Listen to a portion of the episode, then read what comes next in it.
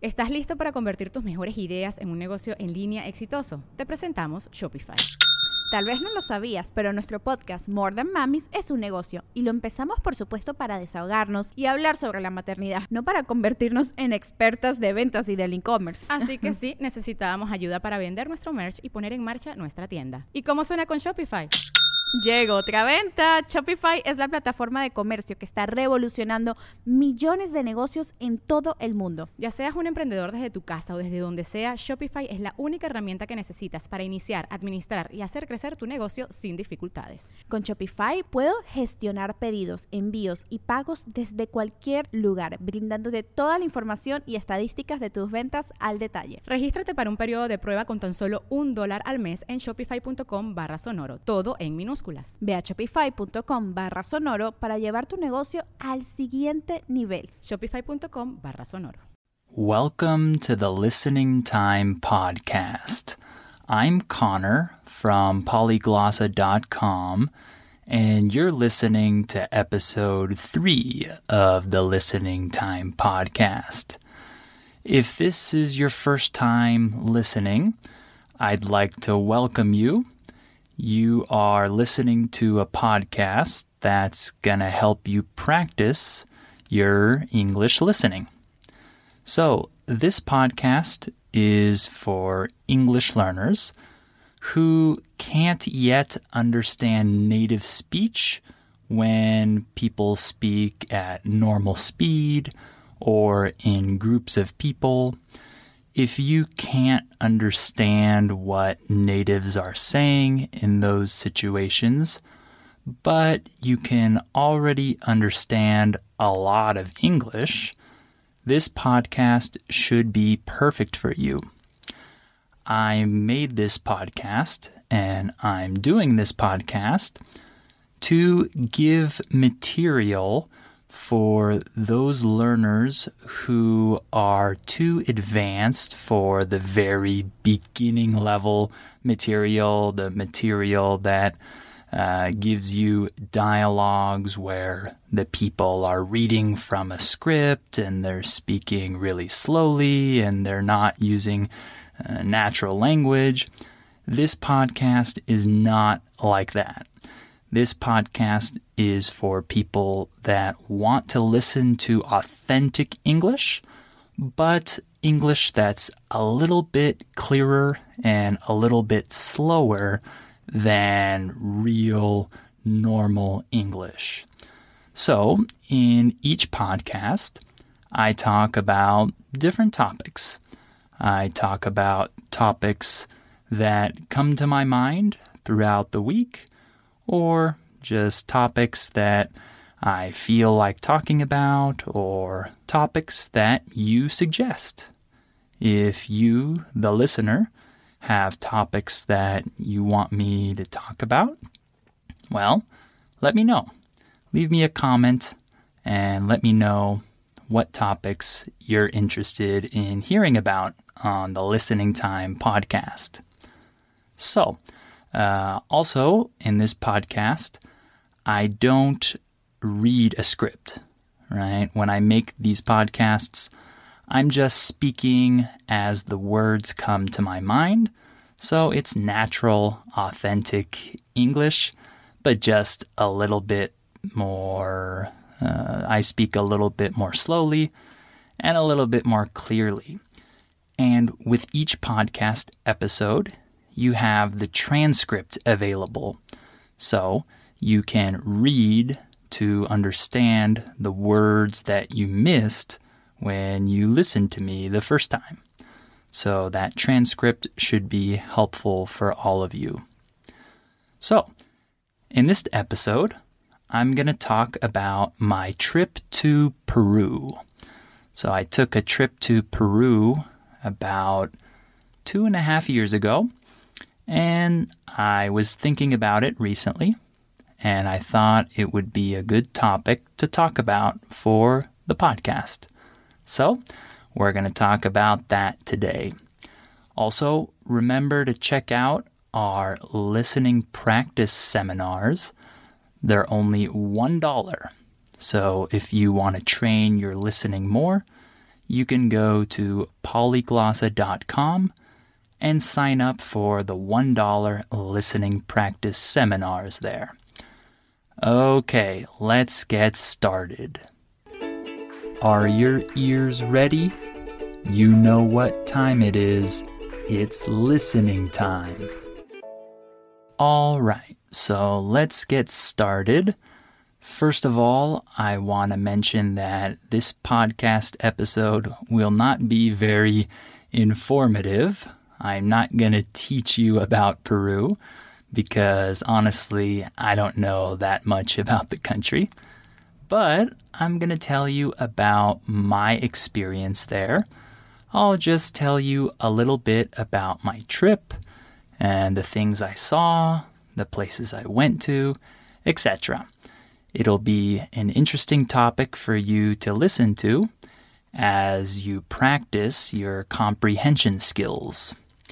So, first of all, I flew from Guadalajara, Mexico to Mexico City. This was my first leg of the trip.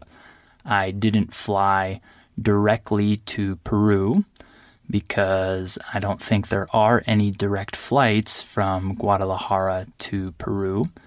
There might be, but I don't think so. I don't think I've seen any.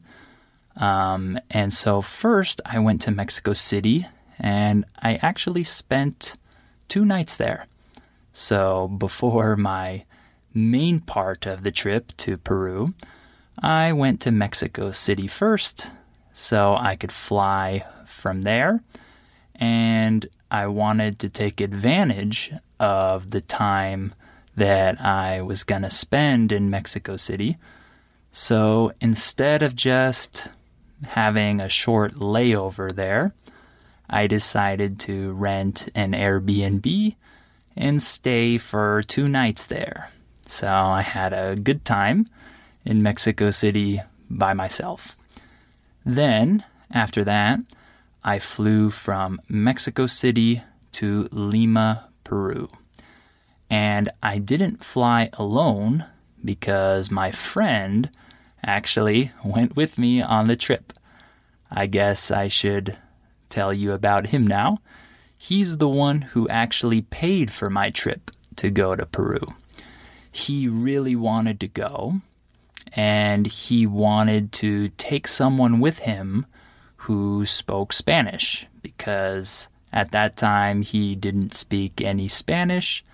And so he wanted to make the trip a little bit easier for him. And so he knew I spoke Spanish.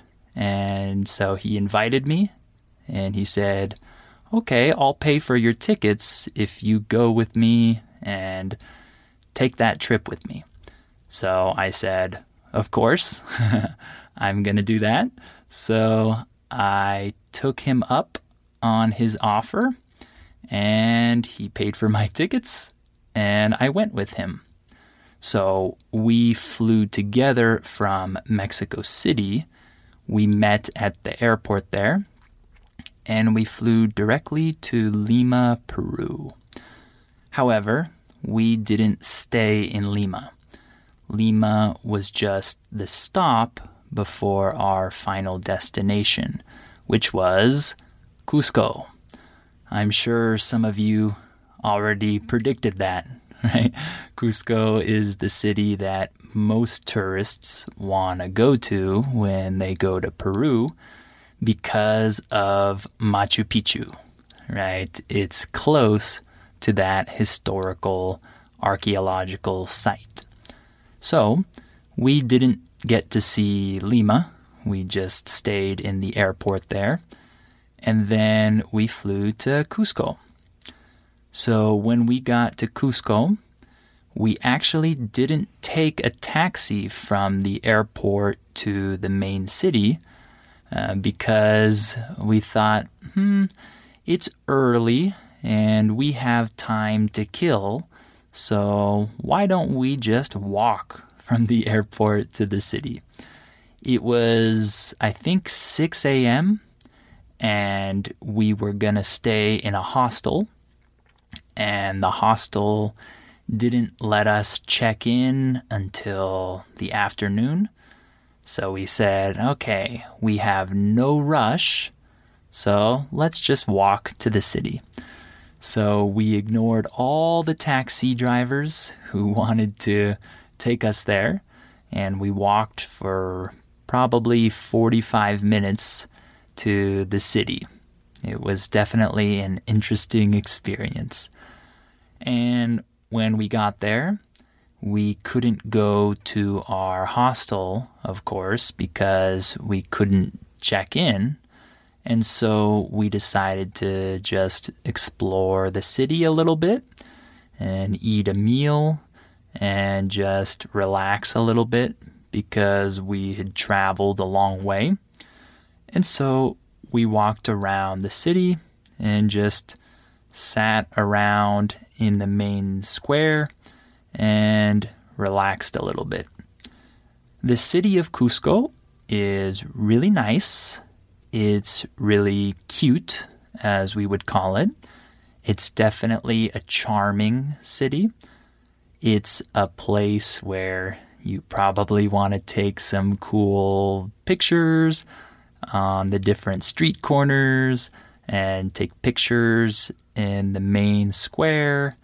Uh, and it's a nice city overall. It's definitely a touristic city because people arrive from all over the world to go to Machu Picchu. So you have many tourists uh, in Cusco year round, I think. We went in October, if I'm not mistaken, and that is not the busiest season. I think, uh, actually, I don't remember when the busy season is, but October and November, I think, are the rainy months there. I could be wrong, but I think I remember that those months were considered rainy months in that part of Peru. So I think there weren't that many tourists. Of course, there were a lot. I think there are always a lot of tourists in Cusco. But I think that compared to other seasons, other months, there weren't that many. So it didn't feel too crowded. But yeah, we enjoyed walking around the city a little bit and we did some people watching. In English, when we say the phrase people watching, we mean that you sit down on a bench or somewhere in public and you watch the people that walk by.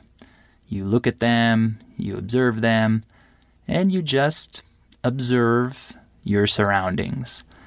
This is something that Americans do when they go to other countries, and I'm sure that people from all over the world do this same thing. But maybe in English, uh, we use a different phrase than you we say to people watch. So we did some people watching there in the city center, in the downtown area. And it was very funny because the people there, at least in that part of Peru, are pretty short on average. The people are not very tall. And so it was funny because I'm pretty tall. I'm about 186 centimeters, I think. But my friend, he's very tall. So I think he's 203, if I'm not mistaken. So he's very tall.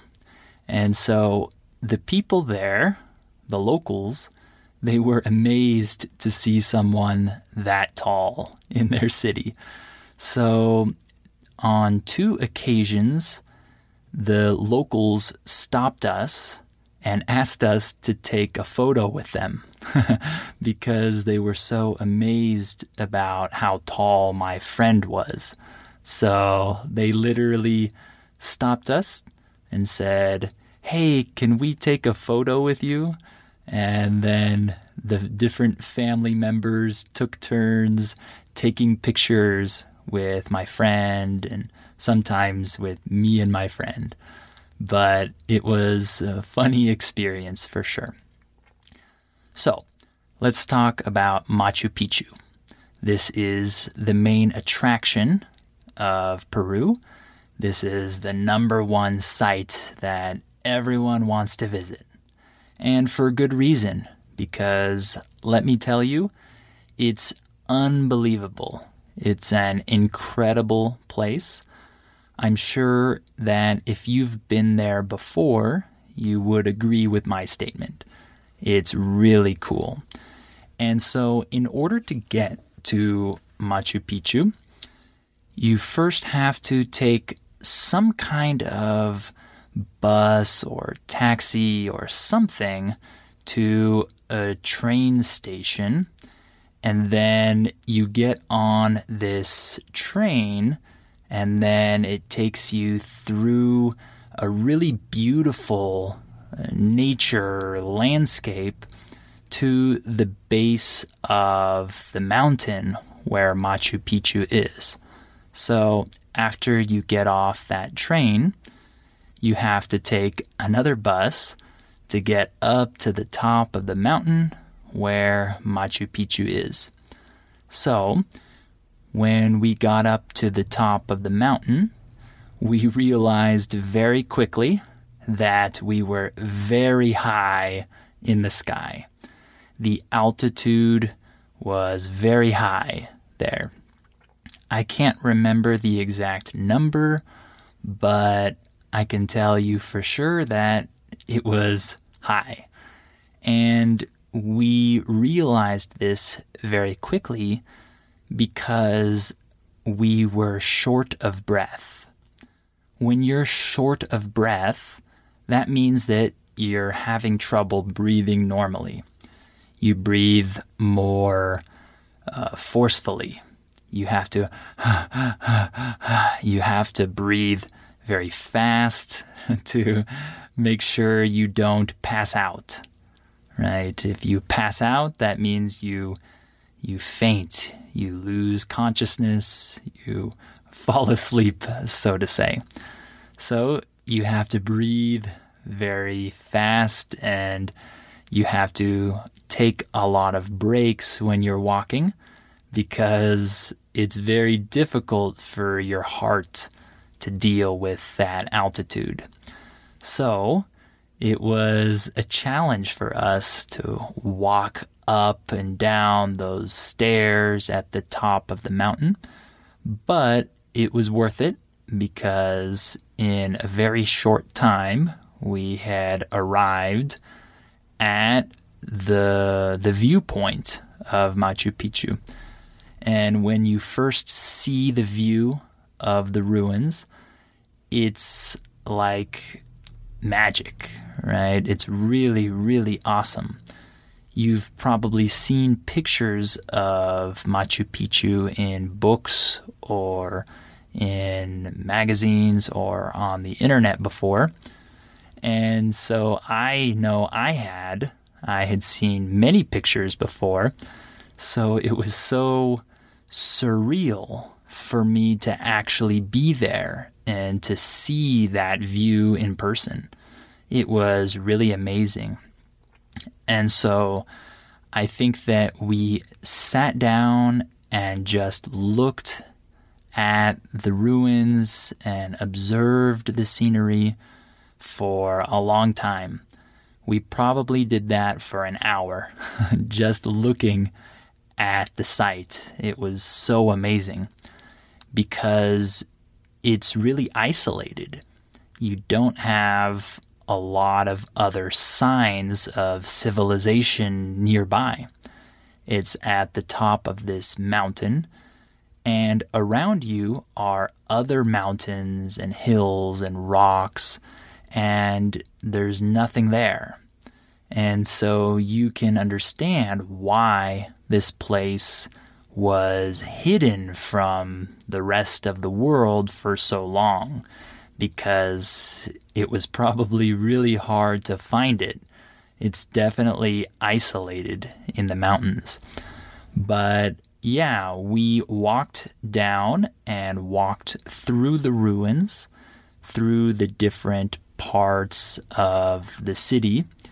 And we didn't take a tour, but we did listen a little bit to the other tours that were around us because many people were taking tours and we could hear the tour guides talking. So even though we didn't pay for a tour, we were still able to listen and learn a lot about the site. So, Machu Picchu was definitely the highlight of the trip, of course, but it wasn't the only site that we visited. We visited probably four or five other archaeological sites as well. And they were all incredible, really. But they're not as famous because Machu Picchu is way more famous than every other place there. So people don't really think about these other cool sites because they're mainly interested in Machu Picchu. So it's understandable, but I just want you to know that there are other really cool sites there as well.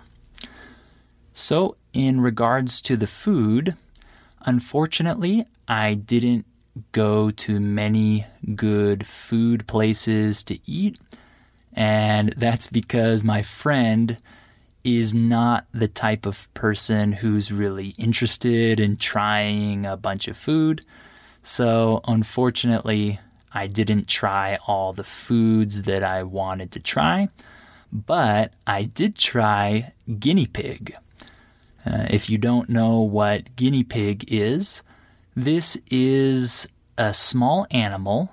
It's a little bigger than a rat but it kind of looks like a rat. It's a pet in many countries. In the United States, many people have guinea pigs as pets. But in places like Peru and Ecuador and places like that, people eat guinea pigs. So I thought it would be cool to try one. So we went to a restaurant near our hostel and I ate a whole guinea pig. I can't say that it was delicious. It definitely wasn't, but it was interesting. It wasn't horrible, but it definitely didn't taste like chicken. It had a distinct flavor to it. So I don't really know how to describe the flavor exactly, but I recommend you try guinea pig if you ever go to Peru. It's a fun experience, I think. And one last thing that's interesting about Cusco and the areas around there with high altitude is that you find and you see these coca leaves everywhere. Coca leaves are leaves of the coca plant, and this is the same plant that is used to make cocaine, I believe. And so these leaves are used to help you not get sick from the high altitude. So people drink coca leaf tea there to help them with their altitude sickness. So my friend and I drank this tea multiple times every day to help us not feel so bad from the high altitude because it's easy to feel sick when you're so high up. So that was a funny thing that I remember from there is that we were constantly drinking coca leaf tea uh, but coca leaves are illegal in many countries, like in the United States. Uh, so that was an experience that I probably won't have again unless I return to Peru. So, hopefully, it was interesting for you to hear a little bit about my trip to Peru. And I know I didn't teach you a lot about the country, but that's okay. I'm sure you can go there at some point in the future and learn more, or you can just learn online. And if you really want to go, then I recommend it. Uh, I highly recommend it. I think that it's a marvelous place to travel to, and specifically Machu Picchu is amazing, of course. So, thank you for listening to episode three of the Listening Time podcast. And remember to check out our listening practice seminars at polyglossa.com. And if you need more listening practice, also you can check out our YouTube channel, youtube.com slash polyglossa, and you'll find many listening practice videos on that channel. So I hope you'll join me next time for episode four of the Listening Time podcast.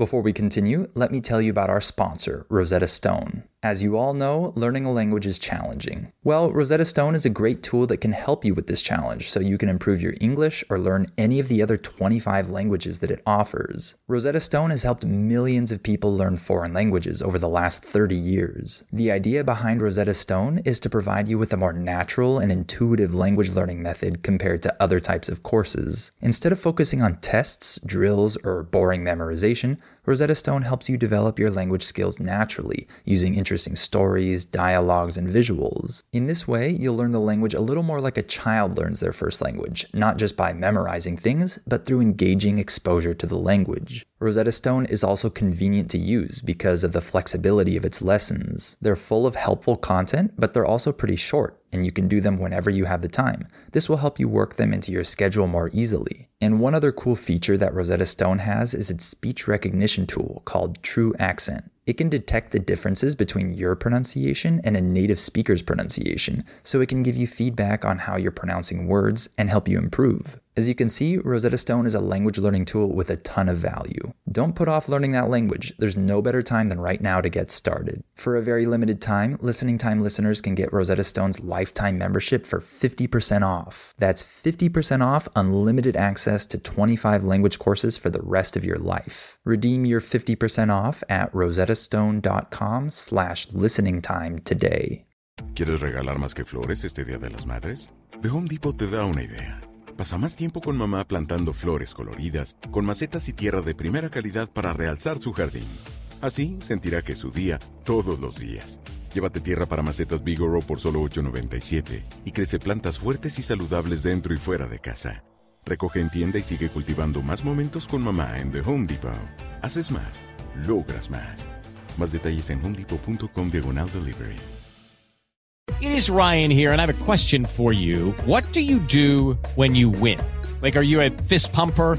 A woohooer, a hand clapper, a high fiver. I kind of like the high five, but if you want to hone in on those winning moves, check out Chumba Casino. At ChumbaCasino.com, choose from hundreds of social casino style games for your chance to redeem serious cash prizes. There are new game releases weekly, plus free daily bonuses. So don't wait. Start having the most fun ever at ChumbaCasino.com. No purchase necessary. Group. Void were prohibited by law. See terms and conditions. 18 plus.